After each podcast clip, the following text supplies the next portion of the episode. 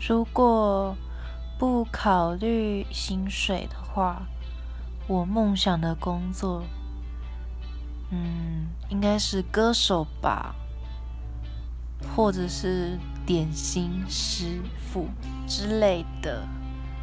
对，因为这些都算是我的小兴趣。如果可以以这些当做我的职业，那一定是非常棒的事。但，也有人说过，不要把自己的兴趣拿来当做工作，因为你到最后会很讨厌那一件事。